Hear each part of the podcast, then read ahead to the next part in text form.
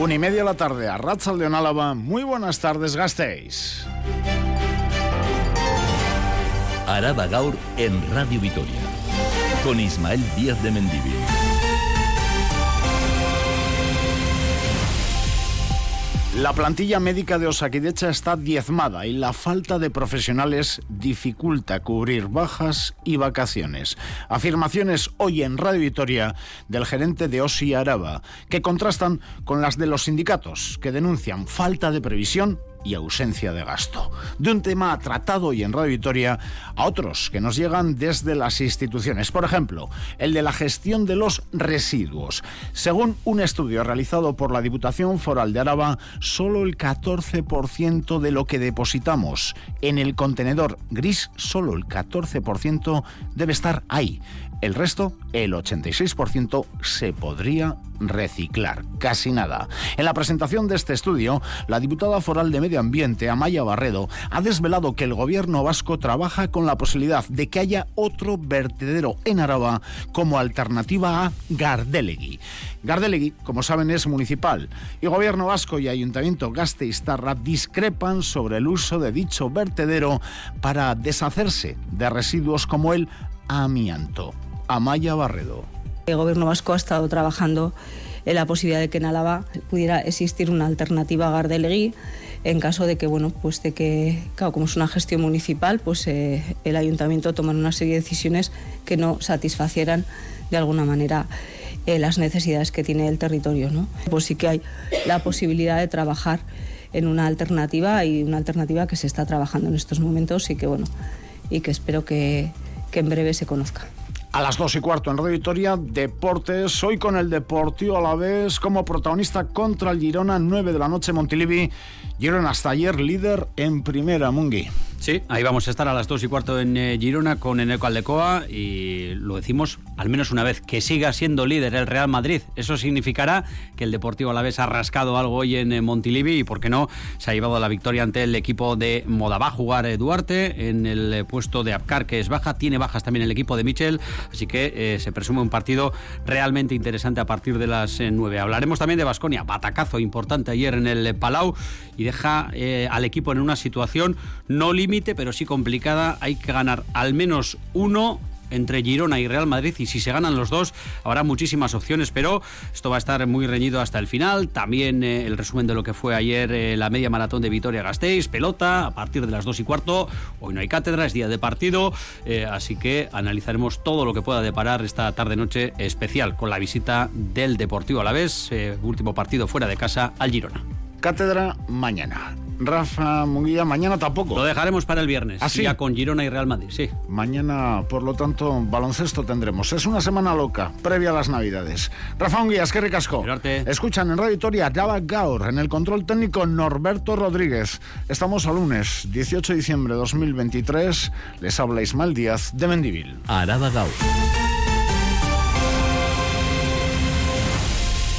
Hoy ha helado en Araba. Las mínimas casi 5 grados bajo cero.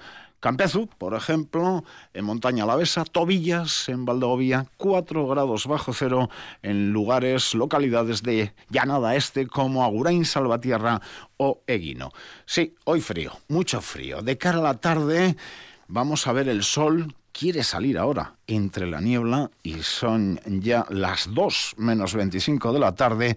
Ya veremos si alcanzamos los 11 grados previstos como temperaturas máximas hoy en Araba, porque en Vitoria-Gasteiz, por ejemplo, ahora tenemos 3. Mañana otra helada en territorio alavés. De cara a la tarde de mañana martes se prevé que se levanten las nieblas, pero también que empiecen a entrar nubes desde el Cantábrico. Máximas mañana martes 1-2 grados más bajas que hoy. Y el miércoles, cielos cubiertos y lluvias, en principio débiles durante toda la jornada, durante todo el día. No va a helar el miércoles, pero las temperaturas en las horas centrales no van a alcanzar los 10 grados. Mientras, una semana más tarde, volvemos a mirar a la capacidad de los embalses del sistema Zadorra. Siguen al alza, casi al 69%, Ullibarri y al 67% Urrúnaga. Mientras en las carreteras de Álava la noticia esta mañana está en las retenciones que se siguen produciendo a la altura de Lopidana, sentido Burgos, en la A1. Más circulación de lo habitual, se empiezan a notar las navidades, la niebla, las obras, retenciones de 3 kilómetros a lo largo de toda la mañana. Y hoy, por cierto, camino de Río Jalavesa, en la Nacional 124, entra en servicio el nuevo enlace de Zambrana. A lo dicho, Hoy hemos abordado la situación de Osakidecha en Radio Vitoria y según el gerente de Osi Araba, Chema Pérez, la plantilla médica de las urgencias de Richu está disminuida porque hay mucha gente de baja y no hay capacidad de contratar. Entrevistado en Radio Vitoria, Chema Pérez ha explicado que en las urgencias de Richu hay 22 personas menos de las que necesitaría el servicio. Defiende que el cierre de la EPAC no es motivo de saturación de las urgencias y denuncia que hay un uso excesivo de los recursos sanitarios, David Sáenz. La previsión de Osakidecha es que a principios de enero se llegue al pico de las infecciones respiratorias, así que lo peor está por llegar, pero ya las urgencias de Chagorrichu han alcanzado momentos de colapso, como el pasado lunes con más de 500 pacientes con esperas de más de 12 horas. Otros días esa cifra ha bajado a las 290 personas. El gerente de la OSI Araba, entrevistado en Radio Vitoria, lo atribuye a la dificultad para contratar médicos porque no hay gente en listas. Ahora mismo hay 22 personas menos de las que necesitaría el servicio de urgencias. Chema Pérez.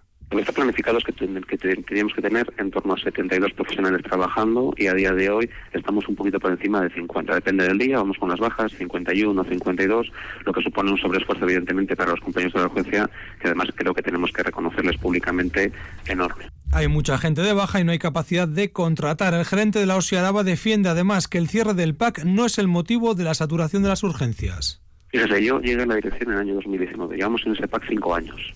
Entonces, decir que eso es la causa cinco años después de que se sucedió las urgencias, a mí me parece que no es un argumento de peso. Y denuncia que hay un uso excesivo de los recursos sanitarios de que a día de hoy, fundamentalmente por la, por la gente más joven, hay una, un uso en ocasiones eh, excesivo de lo que son los recursos sanitarios. Según Chema Pérez, no se producen retrasos en intervenciones quirúrgicas por falta de personal, sino por la ausencia de camas. Diferente es la opinión de los sindicatos, que también han estado hoy presentes en Radio Victoria. Califican como insostenible la situación actual de urgencias con un personal decepcionado, maltratado, dicen, y desmotivado. Denuncian falta de previsión en la contratación de personal y la política de no gasto que se está llevando a cabo a pesar del colapso que se ha vivido en jornadas como la del pasado lunes en urgencias. Miriam de la Mata. La falta del personal y de previsión de contratación son algunas de las principales causas del desbordamiento en las urgencias de Chagorrichu. Elena Guerena Barrena, delegada de ELA y enfermera. Entonces, bueno, pues la realidad es que la situación es insostenible, absolutamente precaria, que se ha dejado escapar y se sigue dejando escapar a profesionales que hay una política de no gasto en contratación. La realidad es que se están cerrando PACs, se está desmantelando el Hospital de Santiago y la atención primaria junto con la llegada de la práctica totalidad de las especialidades Chagorrichu. ¿no? Que las personas trabajadoras trabajadoras están desbordadas y agotadas, están decepcionadas con la dirección de la OSIARABA y están maltratadas. La política de no gasto y el cierre del PAC de San Martín, sumado al desmantelamiento del Hospital de Santiago, han colapsado las urgencias con pacientes que han estado hasta 13 horas de espera.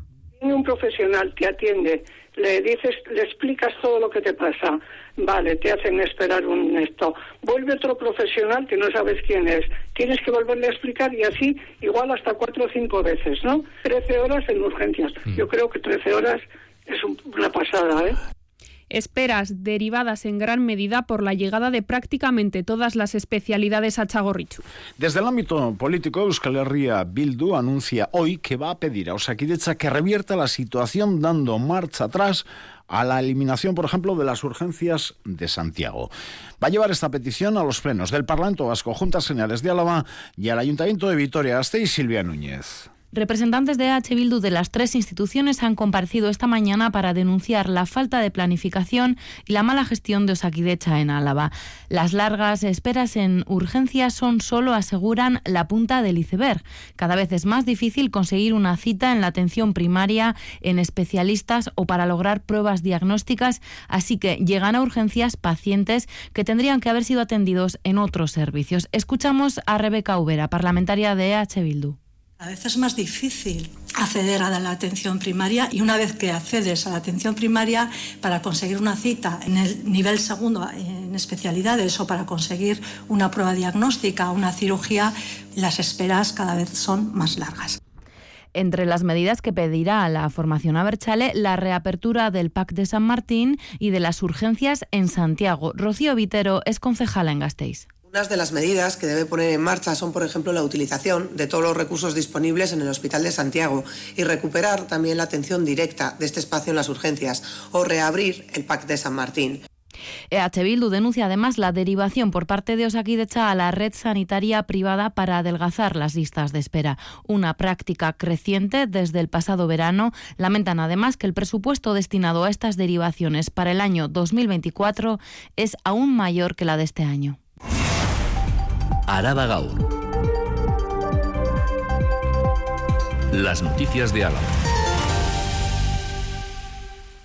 Carreteras al margen, movilidad. Hoy de nuevo la plantilla de Tuvisa ha parado de 5 de la madrugada a 9 de la mañana. Todos los choferes han secundado el paro que el comité cifra, por lo tanto, en un 100%. Desde el ayuntamiento, desde el gobierno municipal, aseguran que ha sido de un 78%. Es un porcentaje también alto, ya que incluye a personal de administración. El comité asegura que el equipo de gobierno no está dando respuesta a las demandas, por lo que mañana huelga 24 horas. Asier López de Sabando, portavoz del comité de Tuvisa.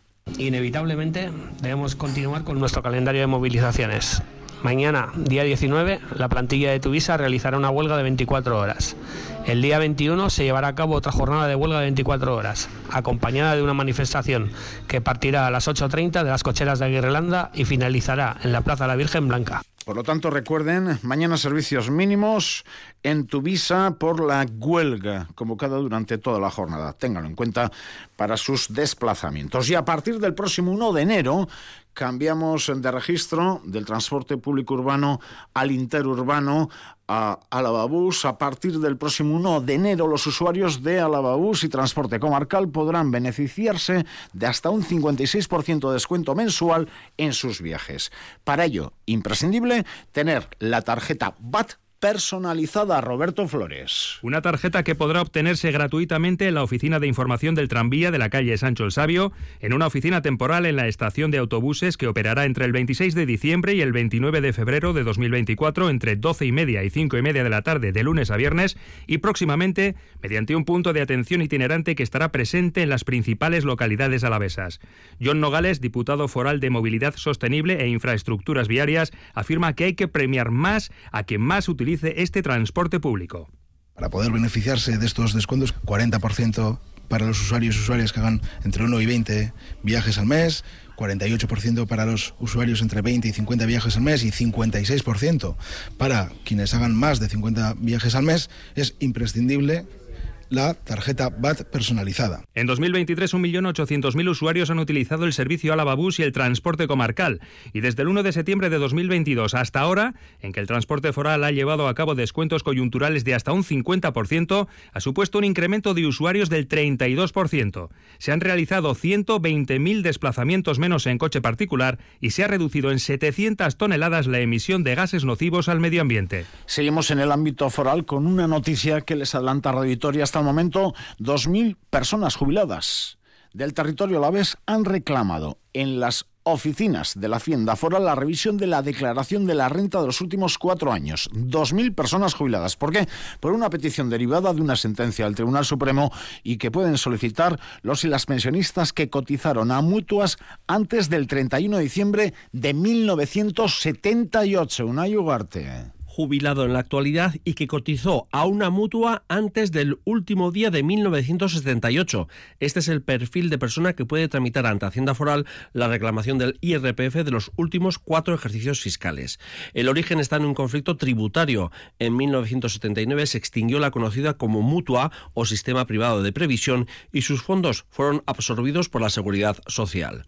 No hubo problemas respecto al pago de las pensiones, pero se abrió una brecha fiscal. Las aportaciones realizadas por los trabajadores al régimen general se consideran gasto deducible, por tanto no son renta, pero las aportaciones realizadas a las mutualidades laborales no se habían considerado gasto. Pues bien, una sentencia del Tribunal Supremo de inicios de año abre la vía para reclamar la deducción fiscal de las declaraciones de la renta de 2019, 2020, 2021 y 2022, siempre que en estos cuatro años se haya percibido pensión de jubilación. En Hacienda Foral se ha registrado en las últimas dos semanas 2.000 solicitudes. Una vez realizado este trámite, este servicio foral determinará si hay derecho o no a esta reducción fiscal del IRPF. Los interesados pueden tramitar la solicitud por escrito en las oficinas centrales de la calle Samaniego y en las del Laudio y La Guardia. Deben rellenar el modelo tipo 003 y adjuntar el informe de la vida laboral. No abandonamos la fiscalidad porque el Partido Popular ha presentado esta mañana sus medidas fiscales para el próximo año para mejorar, dicen, el poder adquisitivo de la ciudadanía. Ana Morales lamenta que PNV y PSOE están más pendientes, asegura, de incrementar la recaudación fiscal que del bienestar de alaveses y alavesas. Por su parte, el diputado general de Álava, Ramiro González, adelanta que espera sacar estas medidas eh, tributarias para el año que viene y paliar así la subida de precios. Esta semana, fiscalidad de cara al año que viene en Juntas Generales. Miriam. Subir la deflactación medio punto más a lo que propone el Gobierno, una deducción fiscal del 4,5% para los perceptores de la prestación económica de asistente personal, desgrabaciones a los nuevos emprendedores y la ampliación de beneficios fiscales a núcleos de población con menos de 500 habitantes. Estas son algunas de las medidas fiscales que el Partido Popular debatirá el próximo miércoles en la Comisión de Hacienda de Juntas Generales. Ana Morales, portavoz del PP. El Gobierno del PNV y el Partido Socialista en la Diputación Foral de Álava plantean una serie de medidas muy escasas de alivio fiscal para las familias alavesas. Nosotros proponemos más desgrabaciones por hijo, ajustar los impuestos al coste de la vida real, deflactando medio punto más. Proponemos más apoyo fiscal a los perceptores de la prestación de asistente personal para que las familias con dependientes a su cargo puedan cuidarles mejor en el hogar. Y medidas fiscales más eficaces de lucha contra la despoblación el equipo de gobierno foral, a pesar de haber prorrogado los presupuestos, se muestra confiado en llegar a acuerdos con la oposición. Ramiro González, diputado general creo que se va a poder pactar. De hecho, el viernes de esta semana eh, va a Juntas Generales, al Pleno de Juntas Generales, la aprobación del paquete de medidas fiscales para el año 2024 y yo creo que se va a aprobar. O sea que yo creo que los pactos y los acuerdos existen entre el gobierno foral y fuerzas de la oposición, que las formaciones políticas negocian con normalidad y el gobierno foral también negocia con normalidad espera sacar adelante el paquete de medidas tributarias para 2024 y paliar así el efecto de las subidas de precios en el Pleno del próximo viernes. Y lo escuchaban en portada. El gobierno vasco plantea que Álava cuente con otro vertedero al margen de Gardelegui. Información que ha desvelado la diputada foral de Medio Ambiente al trasladar los datos del Ecobarómetro, una encuesta a más de 1.200 personas que concluye en nuestro territorio, entre otras cuestiones, que tres de cada cuatro alavesas y alavesas están preocupadas por el cuidado del medio ambiente de Tras Castro. El ecobarómetro deja patente que hay mucho por hacer en materia de gestión de residuos en Álava. Solo el 14% de los materiales de la bolsa de basura que arrojamos al contenedor gris debe estar allí. El 86% restante se podría reciclar en otro contenedor. Amaya Barredo, diputada foral de Sostenibilidad. Estamos hablando de que si todavía a día de hoy tenemos un 86% en el contenedor resto, no se corresponde con ese 83% que dice el ecobarómetro de personas que segregan o separan correctamente los residuos. ¿no? Todavía estamos de alguna manera en unos porcentajes mucho más bajos, ¿eh? en realidad, de lo que estamos diciendo que hacemos. ¿vale? La recogida de basuras, precisamente junto con el cambio climático y la suciedad en el entorno, son los temas que más preocupan a los alaveses en materia medioambiental, inquietud que crece entre los más mayores y las mujeres tres de cada cuatro personas entrevistadas pues les preocupa el cuidado del medio ambiente. Aquí hay diferencias eh, significativas porque puede destacarse, por ejemplo, que dicha preocupación va, va, en aumento en función de la edad de la población. ¿eh? hay una mayor preocupación también por el medio ambiente en el género. La mujer está más preocupada que el hombre en las cuadrillas preocupa la sequía y la suciedad de las aguas. En Gasteiz aparece la necesidad de luchar contra la contaminación acústica y los jóvenes ponen el acento en el desperdicio alimentario. Conclusiones del ecobarómetro impulsado por el Departamento de Sostenibilidad, Agricultura y Medio Natural de la Diputación Alavesa. Esto es Araba Gaur con Ismael Díaz de Mendivil. En el Ayuntamiento de Vitoria-Gasteiz hoy es noticia la preocupación por el estado de algunas de las viviendas de la Plaza del Hospital, también conocida como Plaza Los Guardias. El Carrequín Podemos destapa esta mañana un informe municipal que alerta del deterioro del número 4 de la Plaza del Hospital.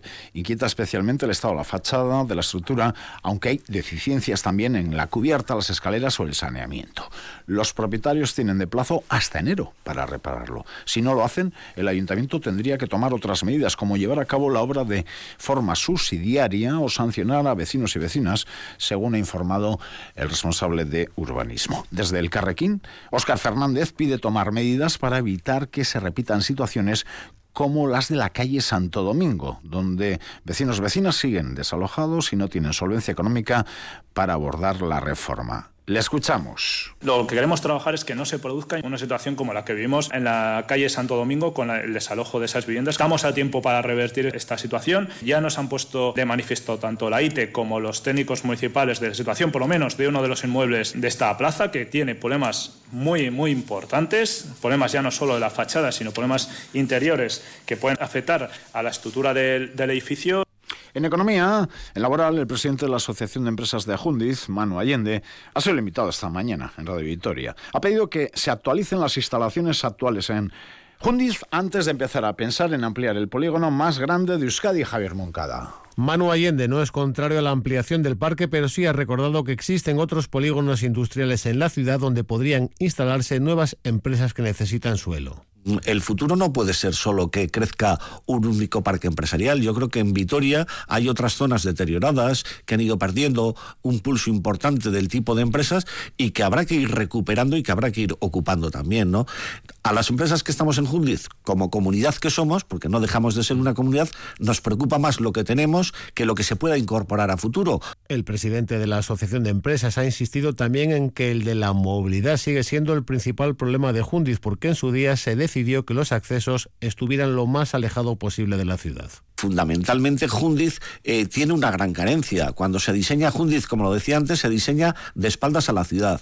Y en ese momento, en, lo que pueden ser las eh, instrucciones o las ideas urbanísticas, a nadie se le ocurre que plantear que los accesos de Jundiz están lo más alejados de la ciudad es un inconveniente. Ese diseño de Jundiz, según Allende, obliga a quienes se desplazan a diario a recorrer cuatro kilómetros más. El parque industrial más grande de Euskadi también necesita más superficie destinada al aparcamiento de grandes vehículos. Además, otros eh, titulares eh, de esta jornada, pues en Euskadi Ratia, la consejera del Gobierno Vasco, Arancha Tapia, ha asegurado que no tiene constancia de presiones ni coacciones de Solaria hacia agricultores y agricultoras para vender o alquilar las fincas en Álava para instalar placas fotovoltaicas. Un acertante en Vitoria se lleva 140.000 euros con la 11, sí, Charo, sí. Para otras noticias no levanta la cabeza, pero para esta Charo. Y SK denuncia que con el nuevo modelo de cuidados en residencias han subido las agresiones. Con el nuevo modelo de cuidados en residencias. Charo está con nosotros porque viene la cultura. Araba Cultura.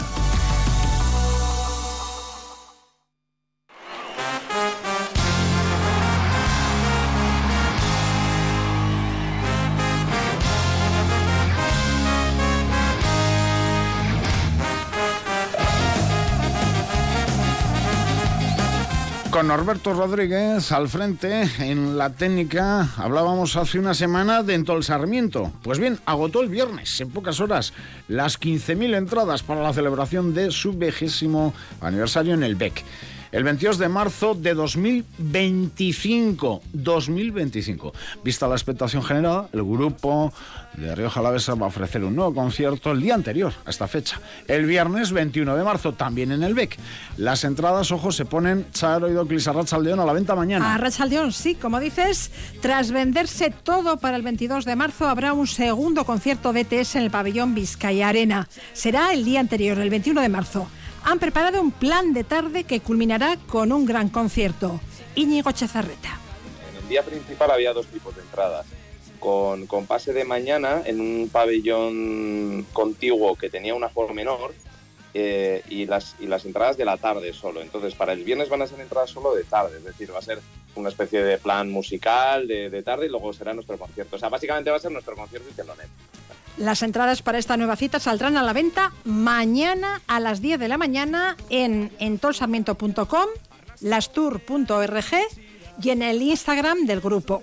Los y las menores de 12 años tendrán entradas a precio reducido y para facilitar los traslados se habilitarán autobuses que saldrán de las principales localidades de nuestra geografía, también desde Gasteiz. Y este fin de semana, Juan Mabojullo anunciaba en Radio Victoria que prepara una nueva película, El mal es su título y nos lo recuerda Charo. Sí, el realizador Gasteiztarra indaga nuevamente en el alma humana. Habla sobre la dificultad que tenemos para aceptar nuestro lado oscuro y la enorme necesidad que tenemos de encontrar reconocimiento. Y la frase, digamos, que aparece en el cartel de la película, eh, de alguna forma define la propia película. Es eh, dentro de cada ser humano hay un monstruo, dentro de cada monstruo hay un ser humano. ¿no? Este thriller, que suscita la reflexión, en principio se rodaría en la primavera de 2024 en Araba, y más exactamente en su capital, aquí en Vitoria-Gasteiz. Ahora mismo, Bajo Ulloa está inmerso en la última fase de búsqueda de financiación. No abandonamos el séptimo arte. Y el ganador es 20.000 especies de abejas. Y la mejor película para los Forqué es 20.000 especies de abejas. En nuestro ámbito a la vez yo no recuerdo algo igual. 20.000 especies de abejas. Recogí en la noche del sábado dos forqués. Y digo esto porque ¿cuántos premios he recogido ya esta película? Los últimos, el premio al mejor largometraje de ficción y el del cine y educación en valores. Su guionista y directora, la laudioarra Estivaliz Urresola, al recoger estos galardones, defendía la diversidad de las miradas en el cine actual del Estado. Antes han dicho que se han estrenado 300 y pico películas este año. Hay un cine mucho más plural, mucho más diverso, donde tienen cabidas nuevas miradas, más directoras, más personas también racializadas, más idiomas, más y diversidad. Diversidad, eso es. Y Urresola abogaba también por no caer en las narrativas de vencedores y vencidos de los premios. Son tantos los que se quedan fuera, habría que repensar la forma de valorar y celebrar el cine. Alrededor de estos eventos se generan unas narrativas de vencedores y vencidos y, como decía alguien antes, no podemos entendernos como competidores, somos compañeros. El cine no puede caer en esta forma de hablar sobre la cultura y, y colocarnos en estos lugares de luchar por Goyas y por no Goyas. Esto no puede ser. Este premio coloca a 20.000 especies de abejas como máxima favorita a los Goya, donde además ya arranca con 15 nominaciones. Es el título con más candidaturas. Desde 2015, los Forqué y los Goya han coincidido siempre, salvo en 2020 cuando los Forqué ganó La Trinchera Infinita y en los Goya Dolor y Gloria. Pero hay más este fin de semana con premios y para la veces. El Centro Artístico de Creación e Investigación Orchay recogía ayer en Bilbao uno de los premios Ramón Rubial por impulsar las artes escénicas y fomentar la actividad artística en la capital alavesa. Iker Ortiz de Zárate, su director, compartía este galardón con sus compañeros, actores, actrices, directores y con el público, porque el teatro no se escribe en primera persona del singular, sino del plural. El teatro es nosotros, es comunión. Yo puedo dudar de mi trabajo, puedo estar acostumbrado al pico pala y que las cosas eh, a veces cueste lograrlas, pero no puedo dudar del trabajo de mis compañeros y mis compañeras que en estos años más mediáticos, menos mediáticos, eh, profesores, eh, actores, actrices que entrenan con nosotros, jóvenes alumnos, el público que nos apoya. En esta decimosexta edición de los premios Ramón Rubial fueron también distinguidos el presidente asturiano Adrián Barbón, el expresidente del Tribunal Superior de Justicia del País Vasco Juan Luis Ibarra, la periodista Rosa Villacastín, el Aquarium de Donostia y Alfonso Santiago de Astur.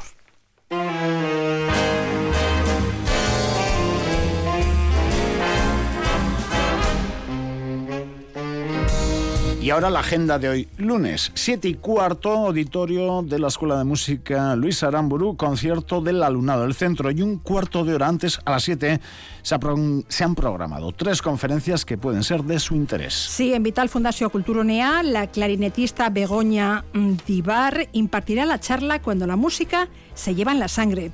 Cierra el ciclo de conferencias de Celedones de Oro. También a las 7 en el Círculo, el periodista y escritor Pablo Zulaika nos hablará de sus viajes por Asia Central y Occidental en tren.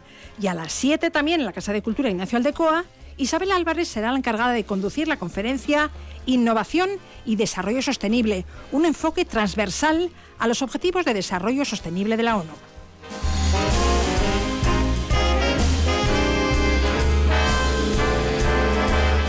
Charo, un día más, lunes 18 de diciembre, es Casco. ¿Dónde seguir? Aquí seguimos, sí, en Radio Vitoria.